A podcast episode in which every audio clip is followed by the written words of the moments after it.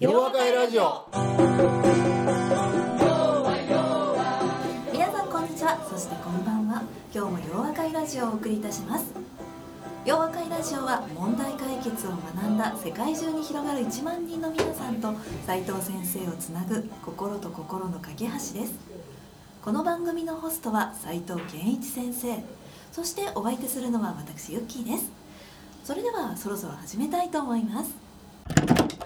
皆さんこんにちは。そしてこんばんは。斉藤先生今日もよろしくお願いいたします。よろしくお願いします。先生今年ももう半分以上過ぎまして。参っちゃったね、はい、7月になりましたね、はい、なんでこんな早いねんやみたいなあなっという間ですけれども。そうやね。はい。うん。もう遠い過去になりつつありますが5月には問題解決実学会と洋和会が東京であれね盛り上がった開催されなましたすごねくいい会やったといい会でした思うね。ねもう新緑の5月のすごくねいいお天気そうで。そうそうそうそうそうそうそう、はい。本当やったね。いいあのイチョウ並木のね、とてもいい会場で朝から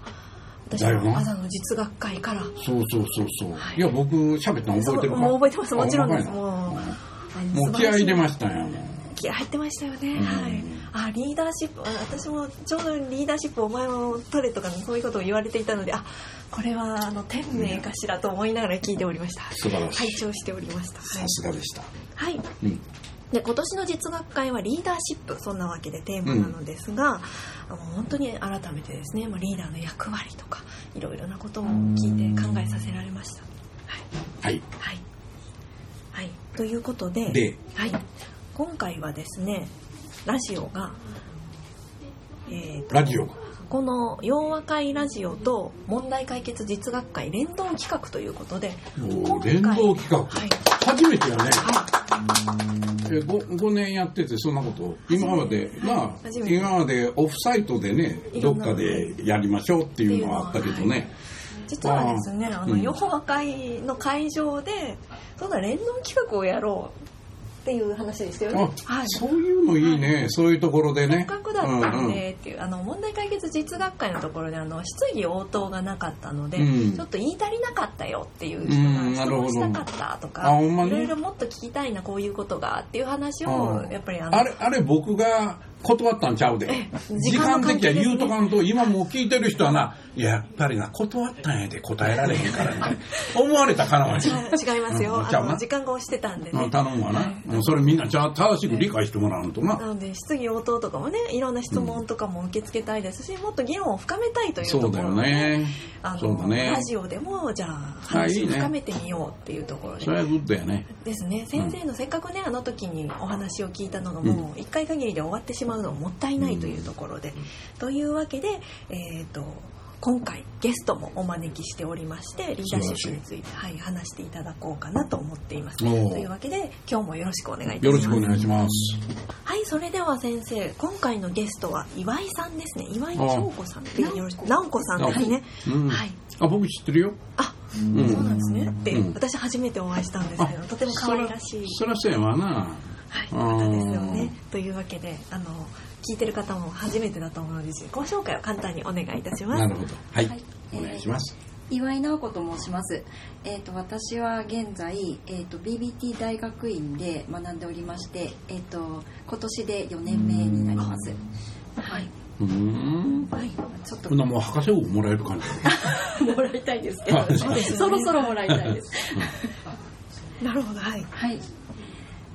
はいで今、えっ、と、まあ、卒業に向けていろいろ取り組んではいるんですけれども、えーともあ、じゃあ、うんはい。う、はい、うん質問も行ってみましょうか。はい。あの今日伺いたいのはあのリーダーシップっていうことで私もあのいろいろこれまでこう見たり聞いたり経験したりということがあある中でちょっとお聞きしたいんですけど、私はどちらかというと結構あのこう押す押せ押せっていう方でもなくないしあとあの統率力が自分でもあるとは言い切れないんですね。でリーダーシップってあのそういう人が持ってるもので、まあ、後天的なものであってもそういう人たちが身につくものだと思っていたんですがあの去年あたりにあのリーダーシップってさまざまなタイプがあるということをあの学びましてであ私にもあのリーダーシップを取れるチャンスがあるんだなっていうことが分かってちょっと嬉しくなったんですね。実は今私一般職であの会社の中であのいずれは管理職の立場を目指してあの大学院で学んでるっていうのもあるんですけれども。あの今自分の中でのその目標が先ほどもお話ししたようにあの大学院でのその学びをちゃんと卒業という形であの形にすることなんですけれども、うん、もうその目標に取り組んで今4年目なんですが、うん、その目標を達成するということ自体もリーダーシップの一部と言えるんでしょうか？ほうおもろいな。いや、俺ど、どこ行くんやろうと思ってたな。どこ、どこ行くんやろう言うたら、いや、卒業するっていうのもリーダーシップの一つでしょうか、ええ、っていう質問。はい。大学院を卒業するという目標。うん、これ全然予想してなかったな。私もちょっと予想外のところから来ましたね。ねはい。あのね、僕、これ、今までね、洋和会ラジオっていうのは、大体、あの、その、その時その時僕、質問初めて聞くんだよな。はい。それから準備できへんわけやんか。えー、ほなら、どないして喋ってるかっていうとね、あの、やっぱり自分の経験とかね、自分自身が、こう、いろんな人とこう、えー、まあ仕事をしたり、いろんな人と話したり、で、そこで自分が学んだことっていうことからこう、みんなに話することが多いんですね。で、今のことから言うとね、いや、卒業したかって、いや、卒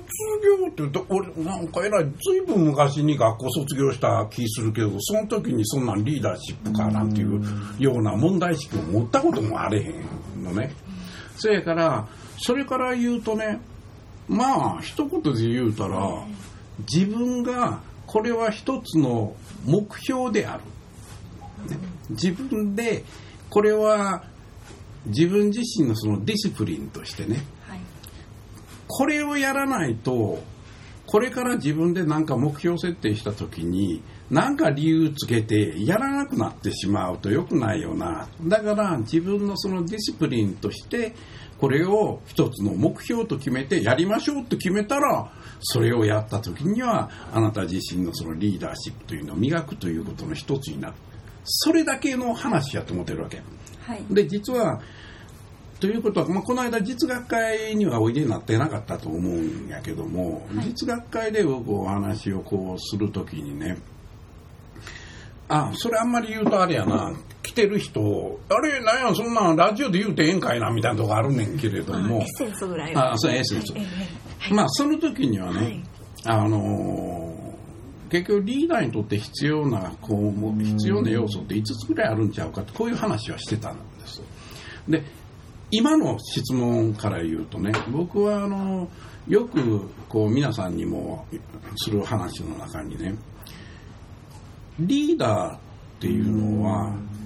人から信頼されてることが最も重要な要件であって信頼されているということはその人たちはフォロワーであると。ね、だからリーダーっていうのは自分がリーダーになりますよって宣言しようが周りの人があんたその価値ないじゃん。ということになると誰もフォローしてこなくなっちゃうから、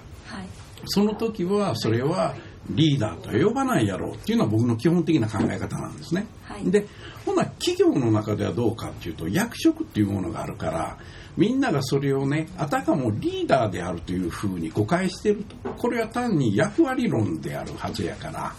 だからその役割というのを持ってる。あこの人は自分より大きな責任を担ってる人だからこの人が言うことについては従いましょうっていうのが今の会社の中でのまあ、仕組みみたいなことになってるわけな。はい、で僕はあなた自身に考えてもらいたいことっていうのはねやっぱりその自分をどう磨くかつまりフォロワーができるように自分を磨かないともちろん周りの人は誰もリーダーって呼ばないまあ、呼ばないっていうよりもついてこようあこの人と一緒にいるとねいいかもっていうふうに思わないっていうことになるじゃん。とすると僕はやっぱりあの企業の中でねそれはたまたま役職としてあのはいあなた仕事が随分できるようになってきたからっていうふうにして役職責任を上げてくれるんやったらこれはまあいい会社やな。つまりそれはその人のいわゆる実力でポジションが上がりましたってことなんや。でも多くの会社っていうのはそういうふうになってないよね。実力ということよりも何か別の理由があってねあのポジションが上がっていくっていうことが多いじゃん。だから僕はそんなことはもう全然気にする必要はなくてやっぱり自分自身がその人から頼られる人間になれるかどうかっていうことが大事やな。でその要件っていうのは信頼されるっていうことを言うた時に今度そいつをまた信頼を分解して考えてみたらええやん。つまり僕らみたいにね問題解決をかん問題解決っていうものの考え方を学んでる人にとってなんかよう分かれへんなと思ったら分解して考えるっていうのは一つのいい考え方なんね。だから例えば信頼される人になろうって言ったら普通はそこで終わるね信頼されるようになろうね。あそうですね。いや今日はありがたいお話ありがとうございました。でも分からんしみたいな。ねどうなんのよ。で僕は信頼を構成している重要な3つっていうのをこれを自分で考え出すということよりも多くの人たちに質問するわけな。ねえ、信頼できる人ってどんな人やと思う？っていう人を聞いていくとね、いろんなこと言うやん。嘘つけへん人やとか、あるいはもちろん仕事できる人やねんとか、あるいは困った時に助けてくれる人やっていろんな要素をいっぱい言うじゃん。はい、な。で、これをおそらく僕は今までね、数百人数千人の人に聞いてきたんやと思うわ、でその時に言うてたことをメモってねこれって要は何やねん、要するにこれはまさに問題解決の情報量が増えたら要は何やねんっていうふうに似た者同士をグループ化して、要約するということをやると何が起こってるか分かりやすいよねって僕がずっとこう言い続けるわけね。それで今のあの多くの人に質問して信頼できる人どんな人っていうことから言うとねあの3つのものにやっぱり集約されるんやそれでこれは外国人に僕があの2日ぐらい英語で教えたことあんねんけれどもその時に同じ質問をした時もねやっぱりカテゴリーから言うと一緒に行くんです。一緒のところに行くからこれはユニバーサルな問題やと。ね、いわゆる固有の文化の問題じゃなくて人間がやっぱり人を頼る人を信頼するという時の要素は決まってんねんやっていうこと気がついて。でそのうちその3つのうちの1つっていうのがね今あなたがさっき言ったそのディシプリンに関係してるんですやっぱりその人がしっかりとした志を持ってんのかとか信念っていうものはあるのか。でちなみに志っていうのは自分のためじゃないからね。志っていうものをさらに分解すると誰かのために何かを成し遂げようっていうのが志だと思ってるわけ。ということはそのディシプリンの部分自分自身を利するという考え方っていうのはやっぱりそこにねいわゆる人からあこの人なかなかいい考え方してるな、ね、軸足の置き方も自分中心の人には誰も従わないから。なむしろでもこの人っていうのはなんか自分の会社を良くしたいとかあるいは自分のお客さんたちが本当に喜んでもらえるような製品やサービスを提供したいんやって思ってるとねそれはあこの人ええ考えしてるからこの人についていきたくなっちゃうよねっていうのはやっぱりその人の志や信念というものがしっかりしてるっていうことはやっぱり重要。せやからそのことから言うとあなたの今まで長いこと言うてきてんねんけど喋ってきてんねんけど私が大学院卒業するということこれはリーダーシップの一部なんですかって言ったら答えから言うとやっぱりそれは一部やろうと。ね。それで自分で決めることやって言うたのはそれを自分は大事であるって考えるということはまさに今言うた志やいわゆる信念や軸足を定めるっていうところにそれを置いたからそれをもし置かなかったら別のものに置いても別にかめへんわけそれは、はい、だから別に卒業するということがすごく大きな意味を持ってるかどうか自分が決めたらいいことであるからね、はい、あんまりそのことについては僕はとやかく言えへんねんけどただ目標として決めた時にそれをクリアするっていうことがまさに今の志であり信念であり、まあ、自分を利するというようなことから言うと大事な考え方こういうふうになってくると思うんですね。はいなるほどですね。やっぱり深いですねってね、すごく思いますね。いや、僕、そうやと思う、えーほいでおそらくな、はい。えいやそれ3つのうち1個やん残りの2つ言うてやると、えー、はい皆さんそれは問題解決を学びに来てください。って言ったらねなんやねんそれは。みたいななるか分からへんけど。そのうちねラジオ聞いてたら出てきますよ、ね、ラジオ聞いて言ったら出てくる、ね、頑張って引き出しますよ、うん、でも一番大事なことっていうのはね、はい、今の最も根底になる考え方、これを前回の実学会の時に僕は5つの要素って言った、核となる、核心となる、ね、自分の核となるものの考え方っていうものがなければ、その後にね何を唱えようが、どんなに業績上げようが、そのことは別にどうってことないことになれへんかっていうその議論の仕方をしてたわけだから意味軸もあなたが、えっ、と岩井さん,、うん、岩井さんが、最初にそのテーマを取ってきたっていうのはね、最も重要なことについて触れてるわけよ。そやからそれから言うとやっぱりしっかりものを考えててね最も気になってることっていうのは最も重要なことを気にしてたということやからそれだけで素晴らしいことやっていうふうに思った方がいいんちゃうかなと思うわな。なんかえらい褒めてるやろ。いや、俺だけは褒めるよな。いつもな。いつもすごく褒めあの、女性だけの話に、おっちゃんも褒めるよな。それはそうですね。ねえ、頼むで。女性の方が1.5倍かなっていう気がし まかいな。そんなことはないですね。いや、でも本当にあの、はあって、私はもういつもね、あの、桟奇跡というんですか、一番いい席で聞いてるような気がするんですけど、本当に、ああ、なるほどと思いますね。と、私は岩井さんのあのリーダーシップをこう質問を聞いた時に女性だからなのかもしれないんですけどやっぱりリーダーっていうとぐいぐい引っ張っていくっていうイメージがあるんですけど女性だとやりにくいんですね。あそうやろななので先生のお話のあの引っ張っていくんじゃなくてフォロワーがついてくるかどうかっていうところとその信念を持った人にやっぱりフォロワーはついていくっていうところがやっぱりとてもね、うん、深いなって思いました、そうその通りだなと一番の軸足なところですよね。あのねおそらくね、はい、ぐいぐいっていうことはよくわかるんです。ぐいぐい引っ張って。で僕はまた自分に問いかけるね、お前ぐいぐい引っ張っていってるか言うたらね、僕は引っ張っていってないと思う。ほな僕は何してるかっていうとねあのいろんなきっかけ作りはやるんやと思うね。ちょっとこんなことをやってみたらどうやろうみたいな、はい、そういうことを考えてね、はい、それで僕は一応ほんならその旗は振ってみようかみたいなことはやる。でも先ほどの普通に言われるグイグイっていうのはさあこれやるぞって言ってね有無を言わさずみたいな。これだこれだお前これやれやお前これやれお前これやれって。それはね僕はあんまり得意じゃないかも。うん実は僕はあんまり得意じゃないかも。むしろ、あの、みんなが、いや、君こういうことできるんちゃう？ああいうことで、あ、ほんまにできるかな？って、いや、いけるんちゃう？みたいな。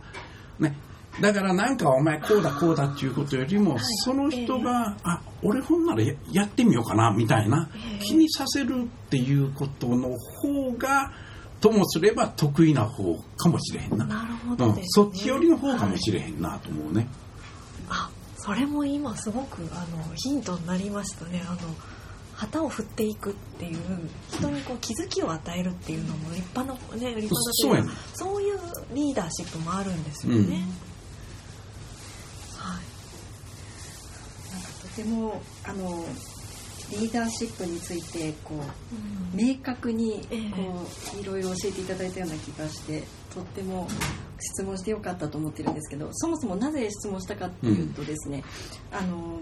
人にその私もリーダーのあの要素の一つとして信頼されることはあの要件だと思ったんです、うん、でもその前に自分が自分のことを信じられなかったらそれは成り立たないのではないかと思ったんですね、で今その目標に向かって進んでてもその中で自分が自信を持ってないことが自分の中でも分かってるとそれがやっぱり外にも出てやっぱり人に信頼されるっていうところまでいかないのではないかと思ったのでちょっとこの質問をあの今回したんですけど、うん、それはすごくいいやな。ねうん、あの先ほどのお話にもあった軸足を自分の中でしっかり作りたいためのその大学院なり学びなんですよねっていうところですよね。多分卒業するもしくはここでねあのラジオに出ていただいたこともすごく自信になってもらえると思うんですよね。うん私もここの先生とのこの学びなんですけれどもこのラジオの時間がやっぱり自分の気づきであり自信につながっていて、あ明日これを使おうっていうのをですね、あの聞いてる人もあの寝ぼ寝ぼけまなこじゃなくて聞いていただけるといいなと、うん、俺もう一つね、はい、あなたが質問を受けてからね考え始めるじゃん、はい、な、はいはいはい、それでその場で喋りながらまた考えていってるのよ。で時々ね、あれ俺こんなことほんまに言うてるけど言えるほどじゃないのになって思う時ってよくあるんです。だからそれをねまだあんまりそのこと言うとなちょっと待て。それってなんか宗教が上がってねえかみたいに言われるからね。だから言わんようにしてんねんけど。なんか自分ではねこんなこと言えるはずないのになっていうことをこう言うてる。でこれは実はすごく大事なことやねんけど僕はあの質問力対話力っていうのをこう教えてるわけやねんけどもこれはまさにね自分で質問しながら相手答える。それに対してまた質問する。で相手は答えながらまた質問するってそのやり取りやっていってる時にねお互いが最初には全く気がついていない領域について語り始めることが起こるんです。でこれはね今のとよう似てんね自分が想定していないようなこと自分ではそんなこと考えつかないと思ってたことに到達する。でこれは重要な要素は何かっていうと、ね、相手なんですよやっぱり。自分一人の独り言だけでそういうそのどんどん考えが消化していくっていうことはなかなかなくてその人がこう問いかけてきたことを考え始めた時に新しく新しい考えのボタンをね押してくれてるんやろうと思うわ。だからこれが対話するということになるとボタンをお互いに押しまくっててそこで新しい考え新しい考えが出てきてね。お互いになんか時間去ったけどすげえこと俺たち喋ってたよねっていうのがねまさにそこの面白さっていうことやろうと思うな。それがこのラジオの面白さではあると私も思うんですよ、ね、あのそういう質問からそういう答えが返ってくるのかっていうのと私がこう愛の手を入れることによってさらにこう違うものにできてくるっていうのが、うん、私すごい面白いなと思って、うん、最初にもらっていたシナリオとは全然違う方向に話がいってるぞっていうのも面白かったりするんですよね。うん、だからこれはな、えー、実は本ならまたここで僕が疑問に思うのは、僕らと違う類の人、ね、類の人っていうのは例えば僕らは問題解決というのは学んだ、えー、それで考えてみたらやっぱり世の中もっと良くしてみたいよねって思ってる人たちであるがゆえにねそういうことが成り立つんであって、えー、これが全くそんなこと考えてなくて、えー、どないして人を騙して自分儲けるかって考えてる人とはねこんな会話は成り立たないと思うね。だからやっぱりいい類っていうのかな。まあ言葉悪いのか分からへんけれどもなんか共通のものを持ってる人たちが会った時にはねそこから生まれ出てくるものっていうのはまさに対話の中から生まれるっていうことやと。それから僕は洋和会であるとか、まあ、春舞クラブであるっていうものをものすごい重要視してるっていうのはそういうことなんだろうと思うね。そうですね、うん、はい。あの一方的にね知識だけあの聞けばいいやっていうのだったら本であったり本当に講義だけでいいんですけど、うん、対話から確かに生まれるなって思うんですよね。今回のねこの問題解決実学会とラジオ企画も洋和会の雑談の中から生まれてますだよな。すごいことだよな、はい。えー、そんなこともあるのでねだよな。にもねぜひ遊びに来ていただきたいと思いますね、うん、ぜひこれ聞いてる人もね、はいまたあのー、なんやメールでこう私もこういうの出たいぞっていうようなことを連絡してもらえればね、ねはい、あのいつでもこう出てもらえるようになるから、はい、ぜひねあの出ていただきたいですし本物洋和会のにもぜひ参加していただきたいですよね。今後の洋和会の活動せっかくなのでここでお知らせしようかと思います。はい、8月5日に京都で真夏の京都ですね。真夏の京都。京都。素敵な。えー、はい、いいですね。私も夏の京都も結構好きなんですけどね。あの暑さがね。と川床遊びとか、川床な。はい。うん。ですし、はい、その次秋に10月21日に名古屋で開催されますね。で11月にははい名古屋ですね。食欲の秋にバッチリな名古屋ですね。名古屋な、はい、うん。でその後は11月に東京で今年2回目の問題解決実学会、はい、そして締めは師走の福岡12月に。いやいやちゃうやろ。大分やろ。あ大分ですね。失礼いたしました、うん、大分でした。大分？みたいな。大分をいたしました、はい。すみません。福岡ちゃいますね、はい、福岡ではなんか大分です、大分や。大分ってなんかあんの？みたいなところあんねんけどね。大分もいや大分もねなかなか、食べ物も美味しく。だから大分集合みたいな。大分集合です、でも大分にあの問題解決学んだ人は23人しかいないみたいから、だからね問題解決を学びたい人はきっと30人はいると。こういう人たちにまたこう来てもろてね、そうですね。で問題解決を学んで大分に行ってみたい人もあもちろんいっぱい来るんでしょうね。はい、まあ、そういうことはい。ぜひともあのお近くの、うんであの開催される時も近くでない時もぜひ参加していただきたいなと、ね、はい、はい、岩井さんもぜひ来ていただいてね、はい、そうですね。です、はい、よろしくお願いしますね。はい、はい、はい、では先生今日もどうもありがとうございました。ありがとうございました。ありがとうございました。